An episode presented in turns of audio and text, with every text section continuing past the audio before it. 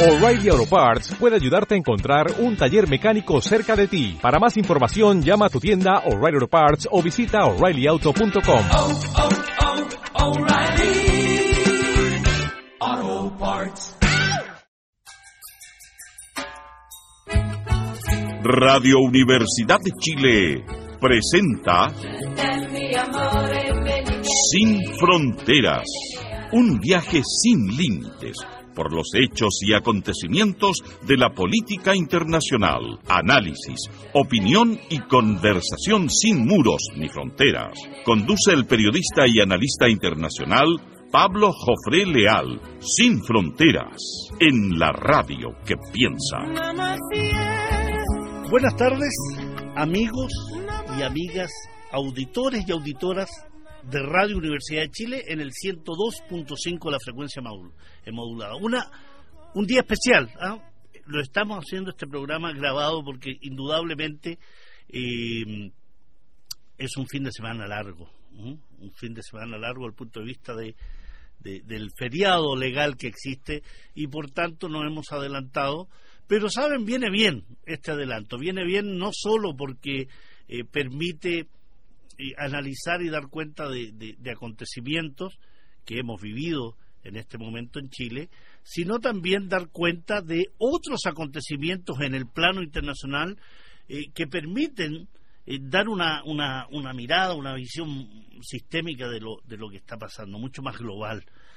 Eh, es importante, creo yo, iniciar eh, este programa con referencia a una situación que a mí me parece primordial y absolutamente necesario, y que habla de la manipulación, de la desinformación, del trabajo absolutamente deleznable y vergonzoso que eh, ha tenido el medio impreso llamado La Tercera.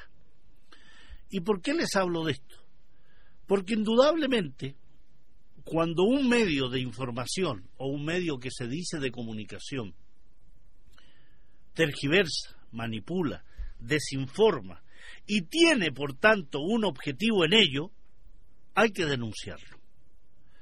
Y hay que denunciarlo con fuerza, porque resulta impresentable e inaceptable que un medio de información como es la tercera haya sacado una información absolutamente tendenciosa respecto a los atentados a las estaciones del Metro de Santiago y algunos de sus carros, algunos de sus trenes, donde la información daba cuenta tres días atrás que la policía, los servicios de seguridad, que el gobierno, que las fuerzas policiales, en definitiva, fuentes confiables según la tercera, le habían hecho llegar información respecto a que detrás de los atentados a las estaciones del metro y a los carros de este tren metropolitano estaban involucrados extranjeros, específicamente mencionaba a cubanos y venezolanos,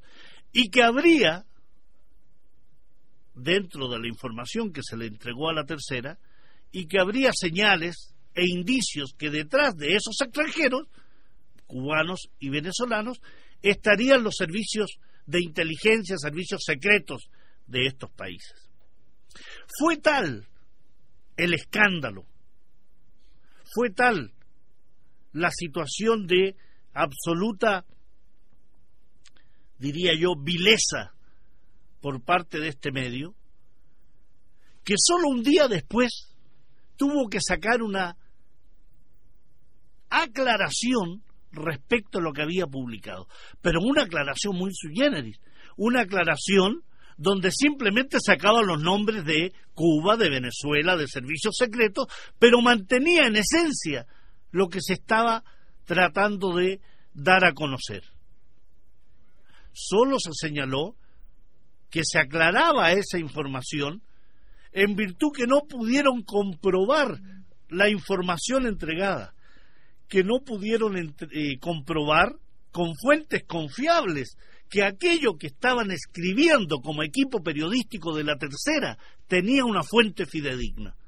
Primera falsedad, porque indudablemente en el artículo, en el primer artículo original, se habla de fuentes confiables, se habla de fuentes policiales y de inteligencia, se habla, por tanto, que pasó por el equipo editor de este diario la información y fue aprobada. Fue aprobada de tal forma que aquí hay una responsabilidad no solo del equipo editorial, hay una responsabilidad del dueño del diario, el señor Álvaro Sayet.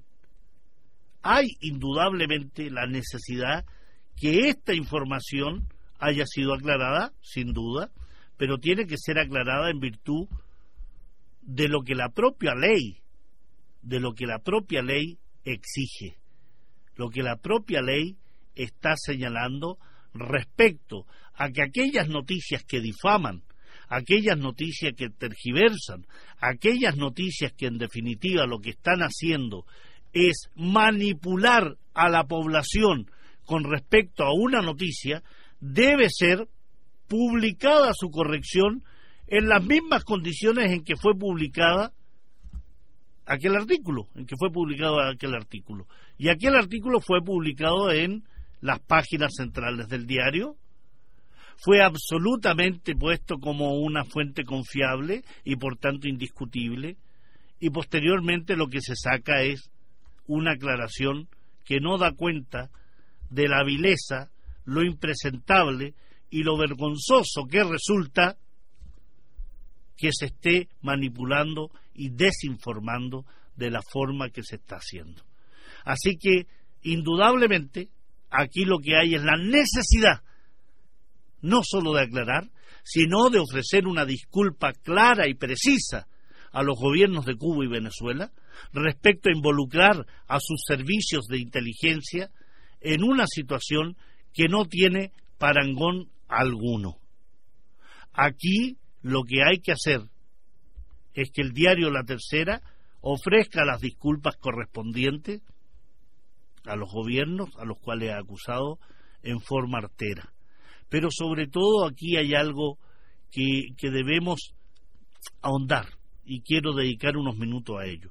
¿Por qué Venezuela? Más allá de situar a Cuba y nombrar a Cuba, aquí el centro de la atención es Venezuela. Y no me cabe duda que quizás en estos días aparezca algún ciudadano eh, venezolano detenido acusado de haber participado en algún hecho eh, de mm, rompimiento de pasarelas, rompimiento de, de, máquinas expendedoras, alguna acusación en que involucren a Venezuela. Aquí yo creo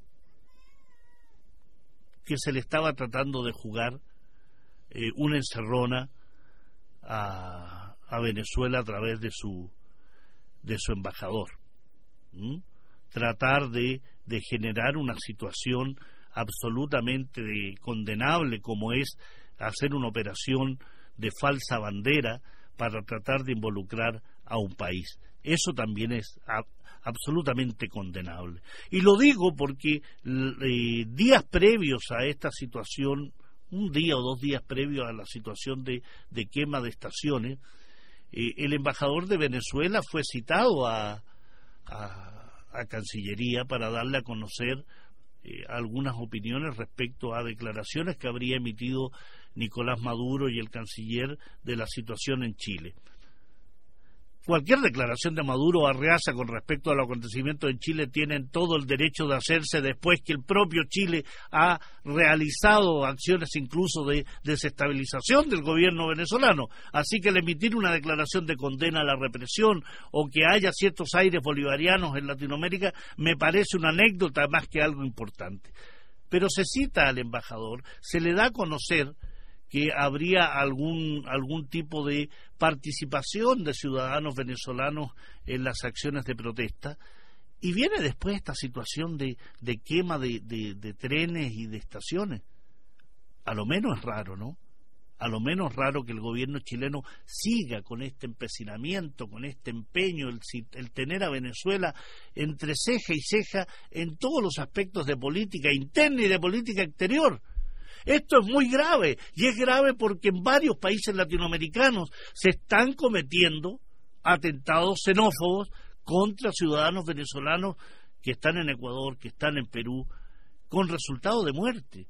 Entonces, muy grave lo que ha hecho el gobierno y es gravísimo lo que ha hecho la tercera. Por eso estoy y he iniciado yo como Pablo Jofré, como periodista, como analista, una campaña a través de change.org, una campaña destinada a exigirle, mediante firmas, a que el diario La Tercera se disculpe con los gobiernos de Cuba y Venezuela, que admita que aquí realizó una operación de inteligencia, que dé disculpas al pueblo chileno por manipular y desinformar, que el equipo editorial del diario La Tercera dé explicaciones de cómo pudo realizar esta operación absolutamente vil y deleznable contra el pueblo de Cuba y de Venezuela.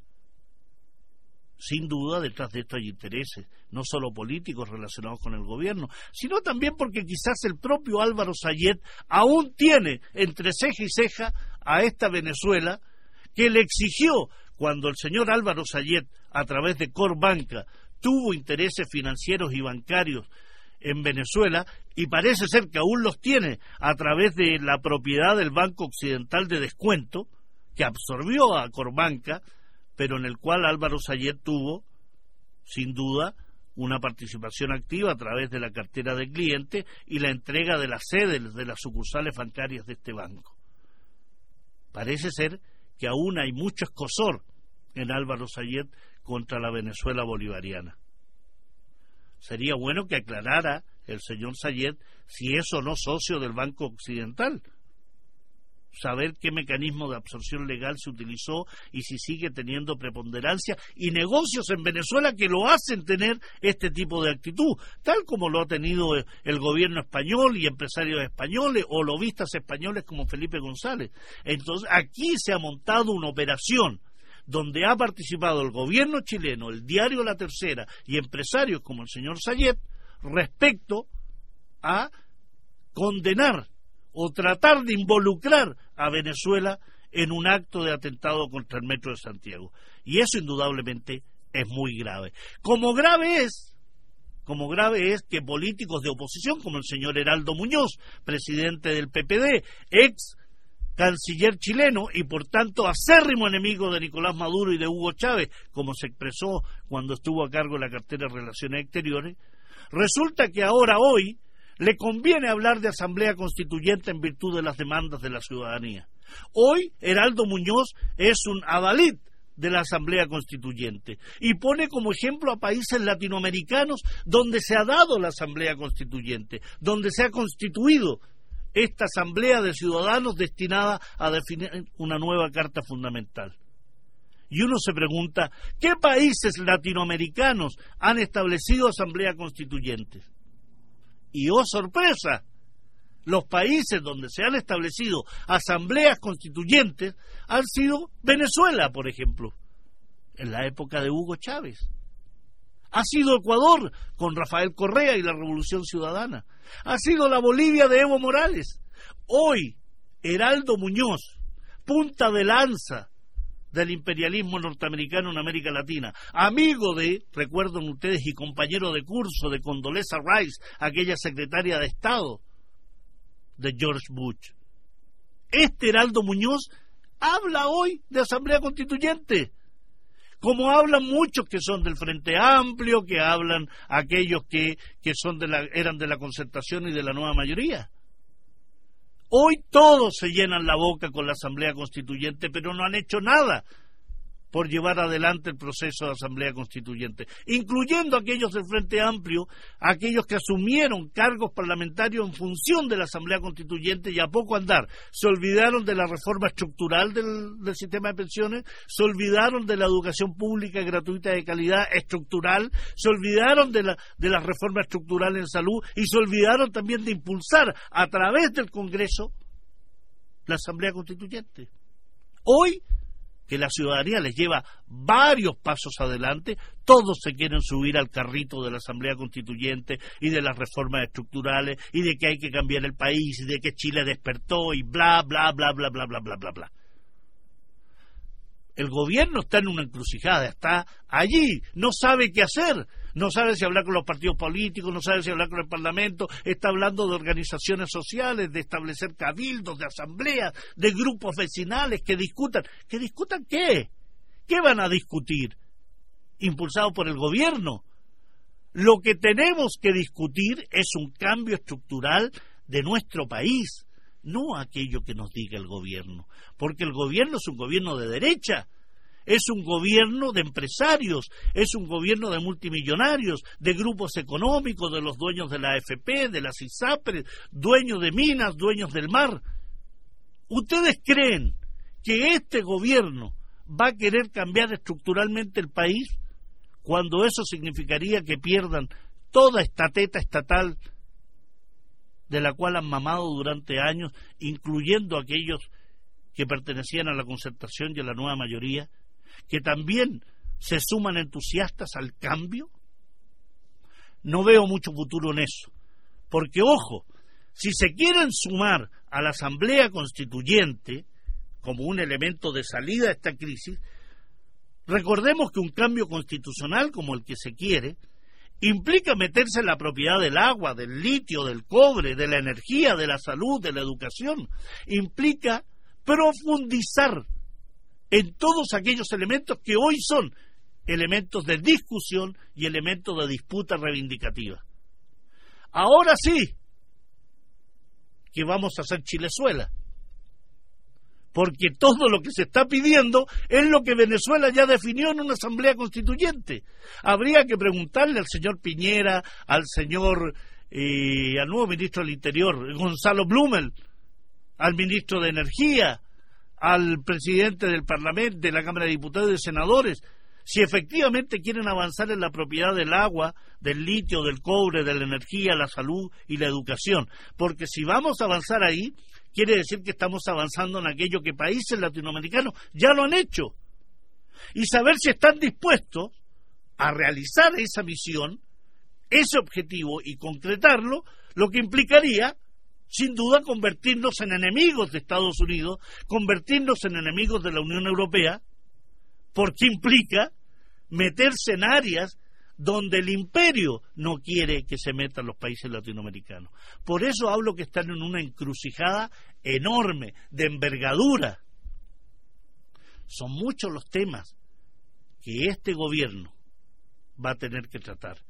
Y hemos visto que está entre la espada y la pared porque muy a pesar, porque indudablemente lo querían, era una joyita de la corona, ¿no?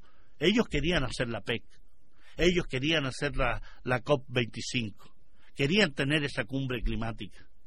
Y quieren tener también el partido de, de River Plate con, con Flamengo, me parece, en la final de la Copa Libertadores porque eso hace relucir a los países. Tener una cumbre de la PEC, tener una cumbre COP, eh, los tiene en, primera plana internacional.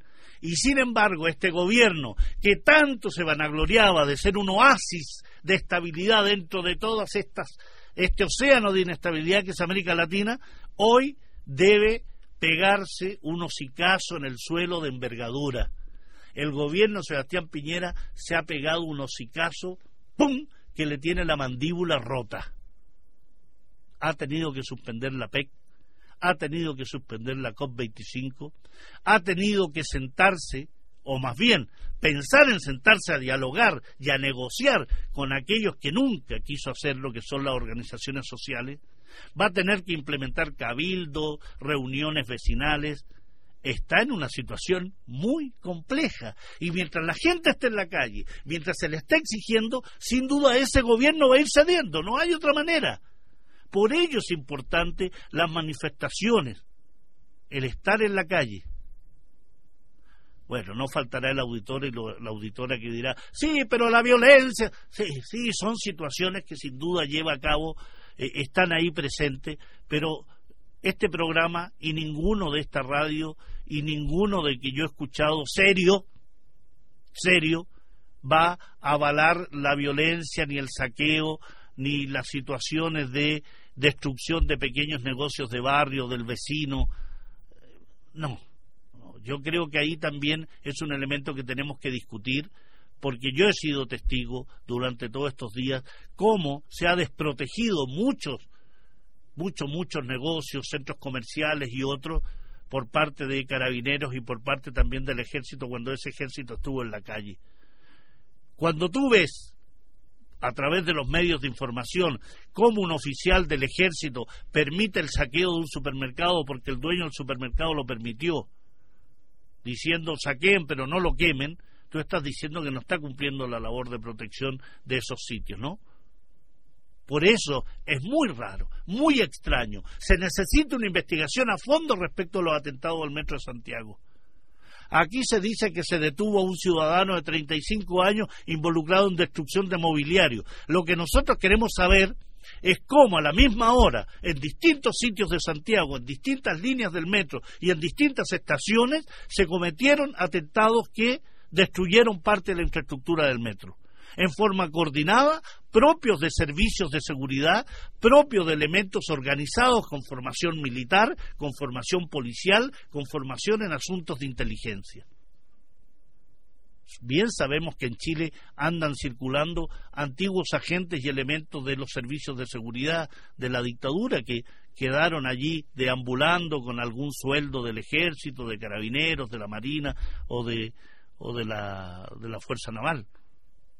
Hay que investigar a fondo. Hay cámaras.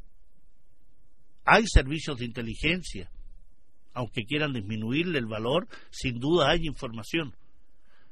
Como ciudadanos, queremos información, requerimos información y estamos en el derecho de tener la información respecto a lo que el gobierno conoce de los atentados al metro en sus estaciones y en sus carros. Dejen de echarle la culpa a Venezuela y a Cuba y a supuestos servicios secretos. Dejen de embolar la verdiz. Dejen de generar desinformación y manipulación a través de artículos como el de la tercera. Por eso, estimados amigos y amigas, los invito, los invito a través de mi, de mi página, a través de mi Facebook, a través de mi muro, ingresar a esta campaña que he iniciado de exigir a la tercera disculpas públicas a los pueblos de Cuba y Venezuela y sobre todo al pueblo chileno por desinformar, por mentir, por tergiversar, por manipular de la forma que lo están haciendo. Lo merecemos. Lo merecemos no solo porque seamos seres humanos, ciudadanos con derechos, lo merecemos porque lo que pretenden es generar una situación de desinformación y manipulación que no estamos en ese marco, no estamos en esa política al pueblo de Venezuela, al pueblo de Cuba, a cualquier pueblo latinoamericano le debemos respeto. Y no podemos permitir que medios de información del poder que tienen, como es la línea empresarial de la tercera, como también del Mercurio, cometan estos atentados tan graves como quemar un vagón de tren, porque manipular, desinformar, tener estrategias de manipulación como las que han tenido, sin duda atentan contra la convivencia, atentan contra el diálogo, atentan contra la estabilidad, atentan contra la democracia que tanto dicen defender. El gobierno debe explicaciones respecto a los atentados del metro y la tercera debe explicaciones y disculpas respecto a andar acusando a diestra y siniestra cuando después tiene que aclarar, pero no se ha disculpado. Es necesario que se disculpe. Patricio, vamos a un pequeño a un pequeño descansillo con una canción más allá de ese derecho de vivir en paz que ha sido endulcorado por esto del pacto social, a mí me gusta el Víctor firme, el Víctor del manifiesto, el Víctor Jara de siempre.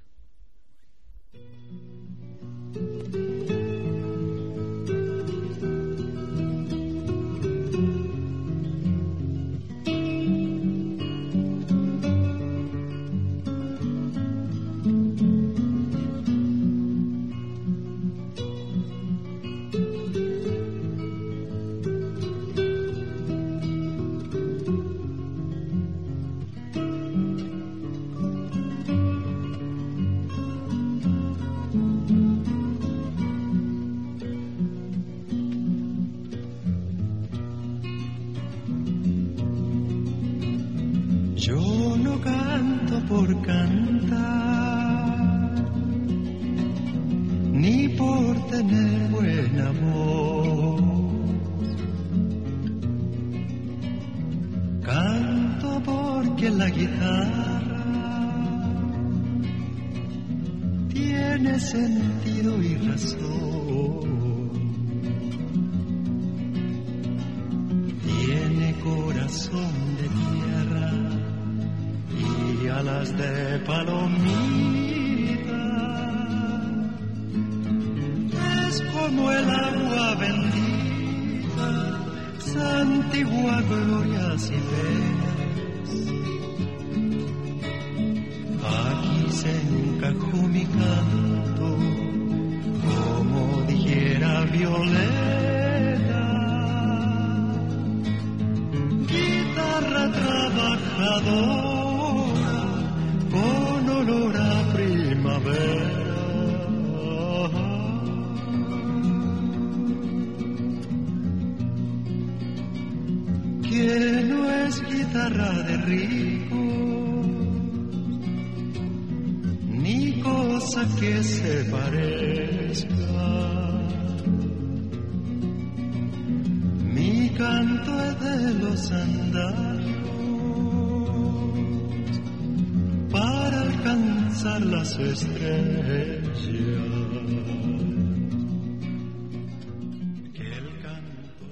Sin fronteras. Un viaje sin límites por los hechos y acontecimientos de la política internacional. El canto tiene sentido, dice Víctor Jara. Y dice porque es de esos hombres que cuyo nombre, cuyo recuerdo, cuyo mensaje no va a morir jamás. El canto tiene sentido cuando palpita en las venas. ¿no? Del que morirá cantando sus verdades verdaderas. Y hay muchas verdades, hay muchas verdades. eh, Muchas veces se, sostiene que tiene que ver con la ideología, la visión de mundo que tenemos. Indudablemente, eh, la verdad de, de determinada persona eh, la defiende a rajatabla, pero hay situaciones objetivas, hay situaciones que son innegables, hay situaciones que se dan y a pesar de eso está la discusión permanente. Eh, y en la política eh, esa única verdad no existe, ¿no? Siempre está la discusión, está el esclarecer, está el discutir, el dar cuenta de, de visiones, de situaciones, de procesos. Y en ese plano, en nuestra Sudamérica hemos tenido tres elecciones en los últimos en los últimos días en Uruguay, en Argentina y en Bolivia. Quiero detenerme brevemente en, en, en el caso boliviano por lo que significa esta elección donde, ojo, no triunfó estrechamente Evo Morales, triunfó ampliamente. Eh, la constitución boliviana, eh, boliviana eh, permite o elige a un presidente según se den dos circunstancias, 50 votos más uno, mayoría, o eh, superar el 40% y que en ese 40% se supere por 10% al contrincante que viene en segundo lugar, que es lo que se dio en este caso. Evo Morales en primera vuelta superó por 10,056% a su contrincante Carlos Mesa Gisbert, expresidente y quien fue expulsado el año eh, 2003. Alguien podrá argumentar, un opositor a Evo, por supuesto, podrá argumentar que la diferencia de 10.056 es mínima. Y... No, señor, usted lo superó por 10.056. Lo que pasa es que la Constitución establece que debe ser más de 10 y ese 0.56 es el que a usted le parece poco. Pero Evo Morales triunfó triunfó legalmente, aunque los santacruceños y toda la medialuna oriental salga a destacar que aquí se estaría ante una dictadura. Extraña dictadura que permite elecciones, extraña dictadura en la cual permite amplia cobertura y extraña dictadura aquella que le está diciendo a la OEA, a la Organización de Estado Americano, con Luis Almagro como secretario general, el mayor desestabilizador que ha tenido la OEA en, en, su historia, le está diciendo, lleguemos a un acuerdo y que al cual se ha llegado, de hacer una auditoría de carácter vinculante a las elecciones donde Evo Morales resultó reelecto. Lo que ha dicho el canciller de Bolivia es muy fundamental, muy importante. Esta auditoría, ha dicho Diego Pari, va a permitir resolver todas las dudas acerca del proceso denuncias de fraude, de boletas, de quemazón de urna, todo lo que ha sido habitual en todas las, todo que ha sido habitual en sus denuncias cuando ha sido Evo Morales reelecto. Porque la derecha en nuestro continente tiene la particularidad de negarse a aceptar la derrota, pero cuando ese mismo sistema le sirve para triunfar, lo acepta, sin remilgos. Entonces estamos aquí en un proceso que ha sido transparente, que ha tenido observadores internacionales y que muestra también la hipocresía que tiene tanto los países latinoamericanos regidos por gobiernos como el de Chile, como el de Argentina hasta ahora, como el de Brasil o el Ecuador de Lenin Moreno. La hipocresía de exigirle a Bolivia transparencia total, como la Unión Europea y Estados Unidos lo están haciendo también, y la propia ONU, y sorprenderse por 30 heridos en manifestaciones donde se han enfrentado partidarios de Evo y de Carlos Mesa, pero callan, calladitos, ciegos, sordos y mudos, cuando se trató de Honduras, por ejemplo, y un fraude evidente con Juan Orlando Hernández, o el Paraguay, con la destitución de Fernando Lugo, o cuando se ha tratado el caso brasileño y la destitución de Dilma Rousseff y el encarcelamiento de Lula da Silva. Ahí la OEA calla. La Unión Europea es cómplice, Estados Unidos es cómplice y aval de toda esta situación. Cuando se trata de Bolivia, todas las exigencias de transparencia. Cuando se trata de Honduras u otro país aliado de Estados Unidos y miembro servil de la OEA, todo el apoyo para que pase piola todo lo que es la corrupción. Bolivia ha hecho bien las cosas, Evo Morales ha hecho bien las cosas, en lo económico, en lo político, en la integración regional, en el vínculo con el resto del planeta han sido buenos gobiernos de Evo Morales y me alegra enormemente que haya triunfado Evo Morales. Me parece bueno para Bolivia. Aquello de eh, el traspaso de poder hacia una derecha que lo único que quería era destruir lo que se ha hecho, me parece simplemente los llamados y cantos de sirena de aquellos que creen en la democracia cuando les conviene a ellos, pero cuando un eh, candidato, cuando un presidente triunfa y triunfa ampliamente, vienen todos los males de catalogarlo de dictador, de totalitario, etcétera, etcétera, etcétera. Me alegro por Bolivia, me alegro por Evo Morales, creo que se va a solucionar la situación, creo que va a volver la calma a Bolivia porque eh, la población en general mayoritariamente reconoce que estos han sido años de, de, éxito económico, de consolidación política. Recordemos que antes de Evo Morales las presidencias no duraban más de un año o dos años en el cargo. Había una rotación absolutamente eh, irrisoria y que generaba la inestabilidad crónica de Bolivia. Eso cambió con Evo Morales, cambió la cantidad de pobres, el número de pobres que había en Bolivia, eh, hay una nacionalización de las riquezas fundamentales.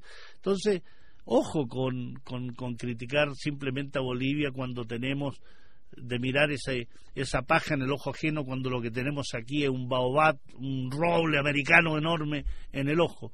Eh, así que creo que se va a solucionar bien y se va a ratificar el triunfo de Evo Morales.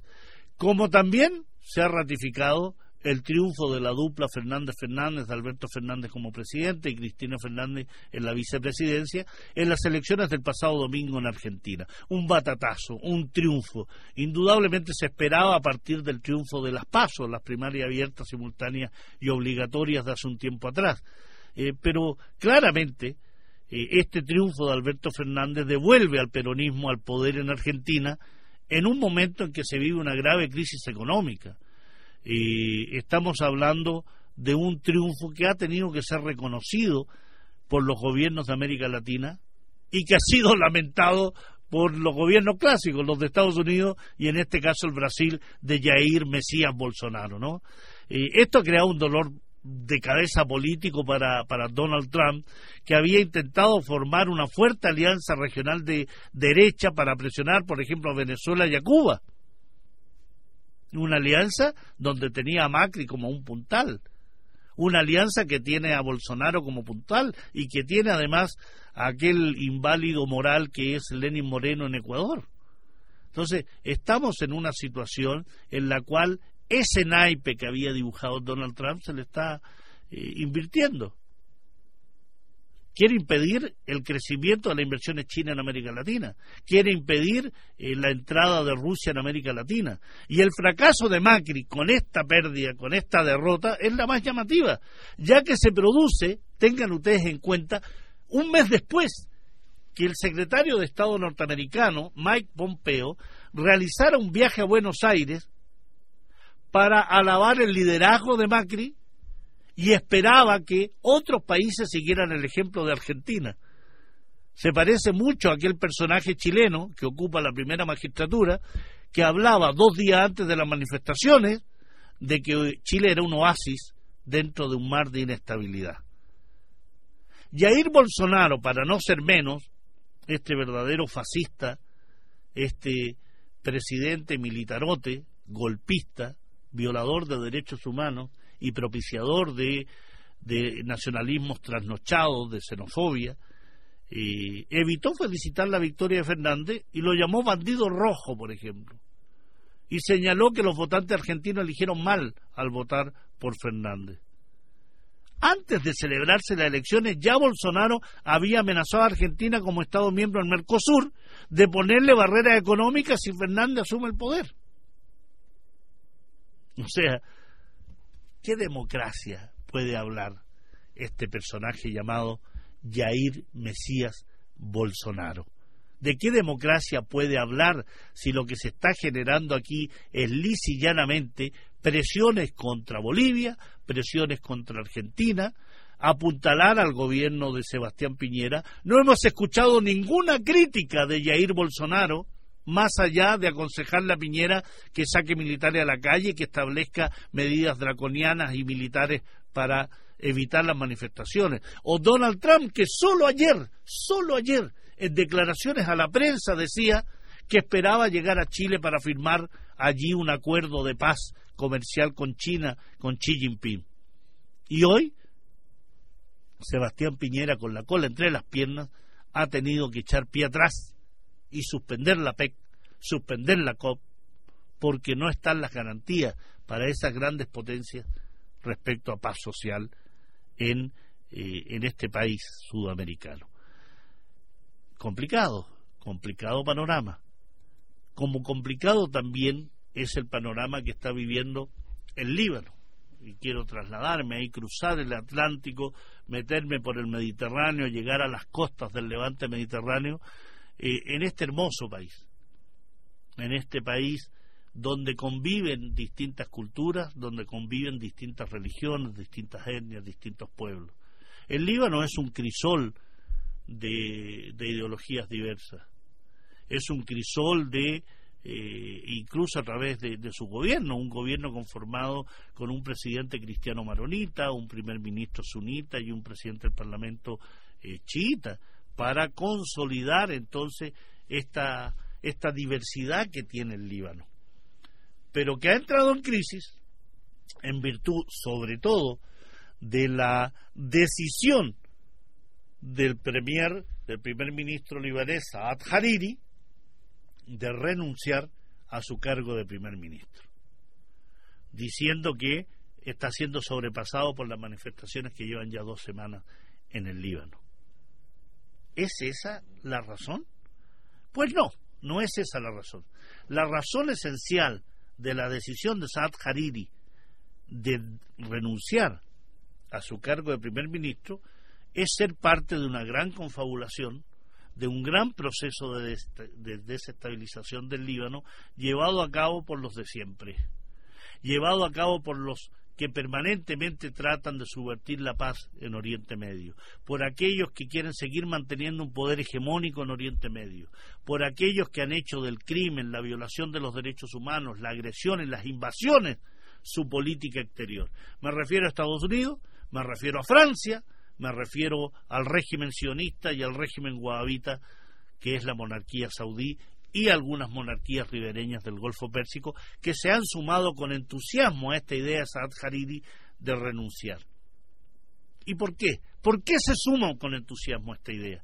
Porque indudablemente con la renuncia de Saad Hariri se pone en jaque a un gobierno de unidad nacional, a un gobierno conformado por Michel Aoun como presidente, Saad Hariri como primer ministro y una coalición de gobierno que incorpora al movimiento de resistencia islámico del Líbano, Hezbollah. Y ese es el fondo del asunto. La esencia de la crisis política que vive hoy el Líbano no es solo una situación económica que está ahí, que está presente, indudablemente. Las reivindicaciones del pueblo libanés tienen que ser atendidas en lo sanitario, en lo educativo, en los salarios.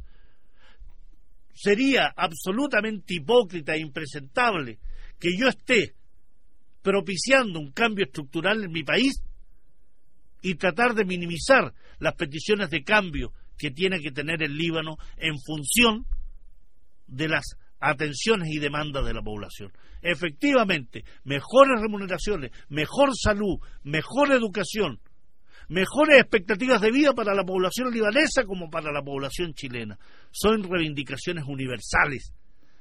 Pero cuando analizamos el Líbano, hay que analizarlo en función del entorno, del contexto regional. Y ese contexto indica que el Líbano, quien es vecino de Israel, quien es vecino de Palestina, quien es vecino de, de, Siria, quien es vecino de Turquía, está inserto en el Oriente Medio, está siendo agredido hace mucho tiempo, no solo por la fuerza de esta alianza entre el imperio, entre el sionismo y el wahabismo. Está siendo agredida permanentemente porque lo que se quiere es menoscabar la influencia y el poder que tiene el movimiento de resistencia islámica del Líbano, Hezbollah, en el Líbano en la defensa de su frontera sur, en la defensa del pueblo palestino, en la defensa del pueblo sirio frente a las agresiones terroristas de los grupos takfirí, en la defensa de la creación de un eje de resistencia que va desde la frontera con Irán, pasando por Irak, pasando por Siria e incrustándose en el mar Mediterráneo. Esa fuerza de Hezbollah es la que genera las presiones por parte de Estados Unidos, de Israel y Arabia Saudí para que Saad Hariri, quien ya el año 2017 había renunciado y se refugió en Arabia Saudí, tal como lo hizo el año 2006, quien también renunció a su cargo de primer ministro. No es casual, no es nuevo. ¿Por qué lo hace Saad Hariri ahora?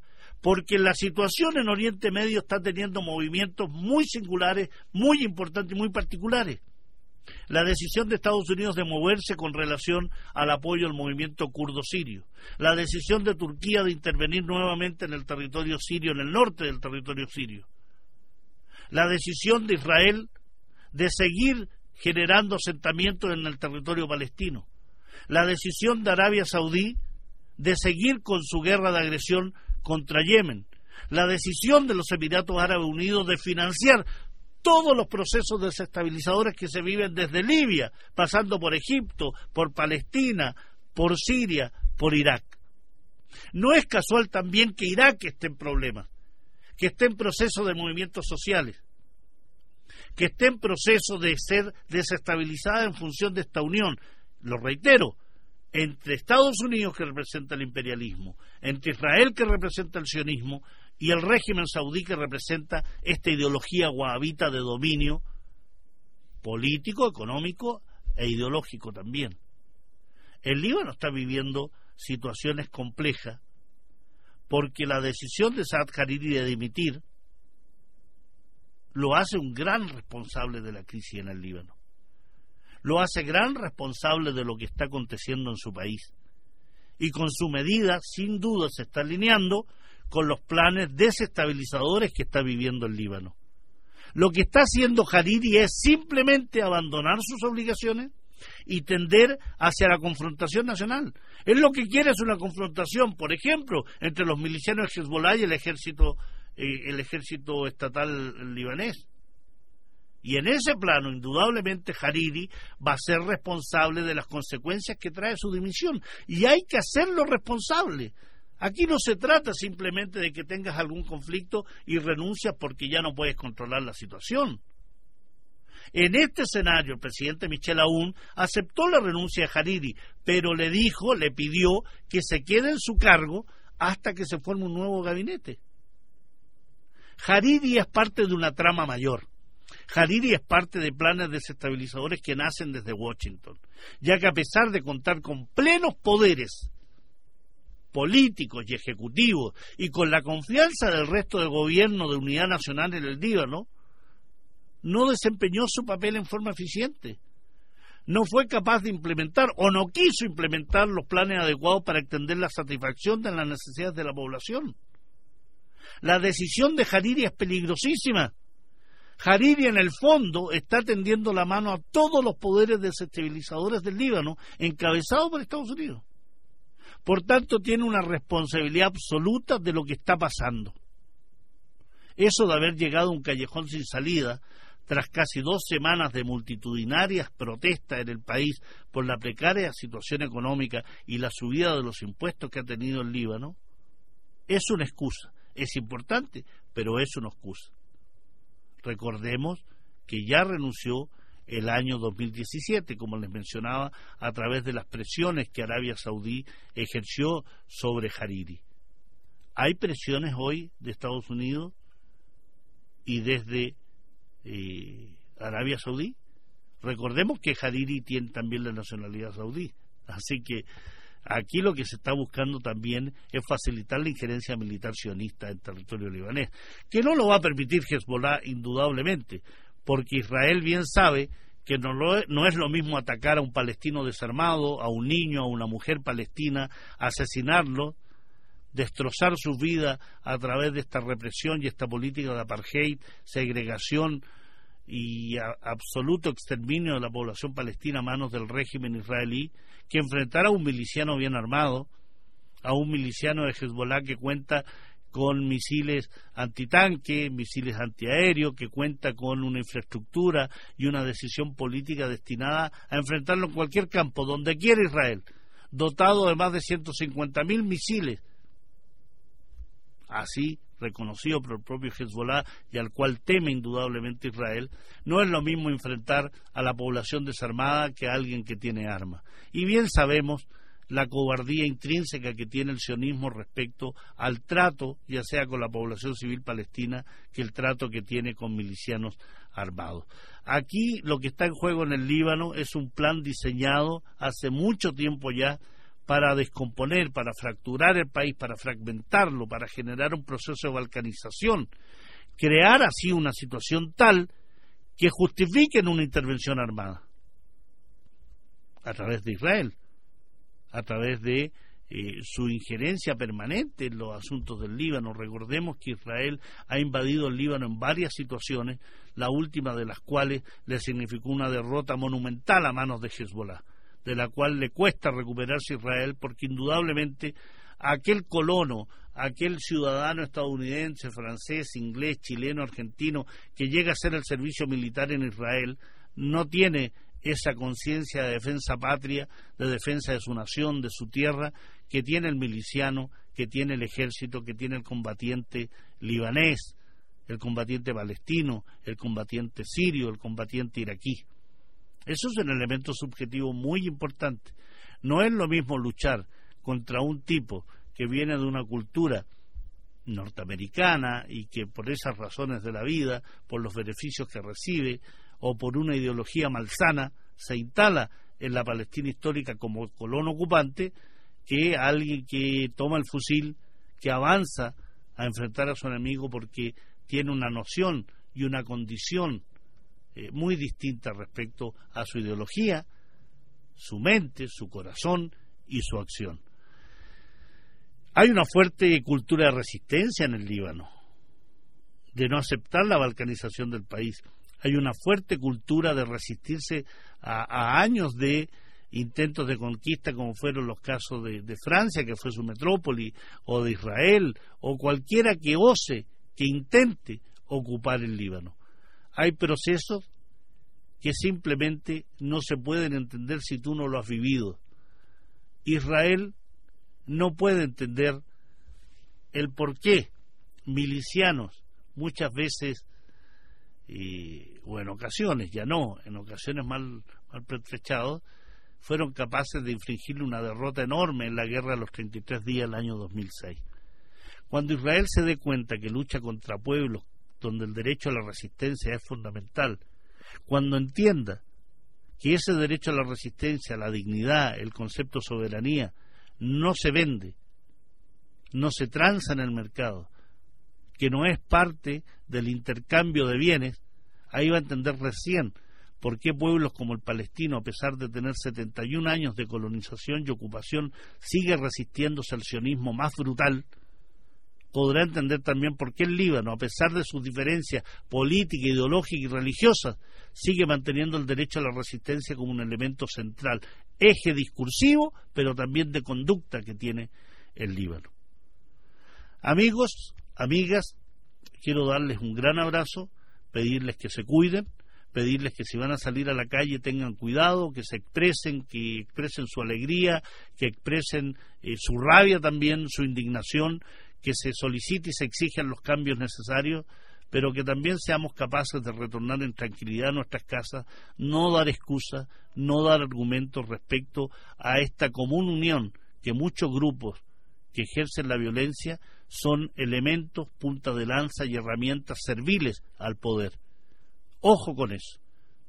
No ceder, avanzar, pero al mismo tiempo darnos cuenta que el camino de solución para los problemas que tenemos en Chile está por cambiar estructuralmente las condiciones políticas, económicas y sociales que tenemos el país. Todo lo demás es canto de sirena. Un gran abrazo, programa Sin Fronteras, hasta la próxima semana. Radio Universidad de Chile presentó Sin Fronteras, un viaje sin límites por los hechos y acontecimientos de la política internacional, análisis, opinión y conversación sin muros ni fronteras. Conduce el periodista y analista internacional Pablo Jofré Leal, sin fronteras, en la radio que piensa.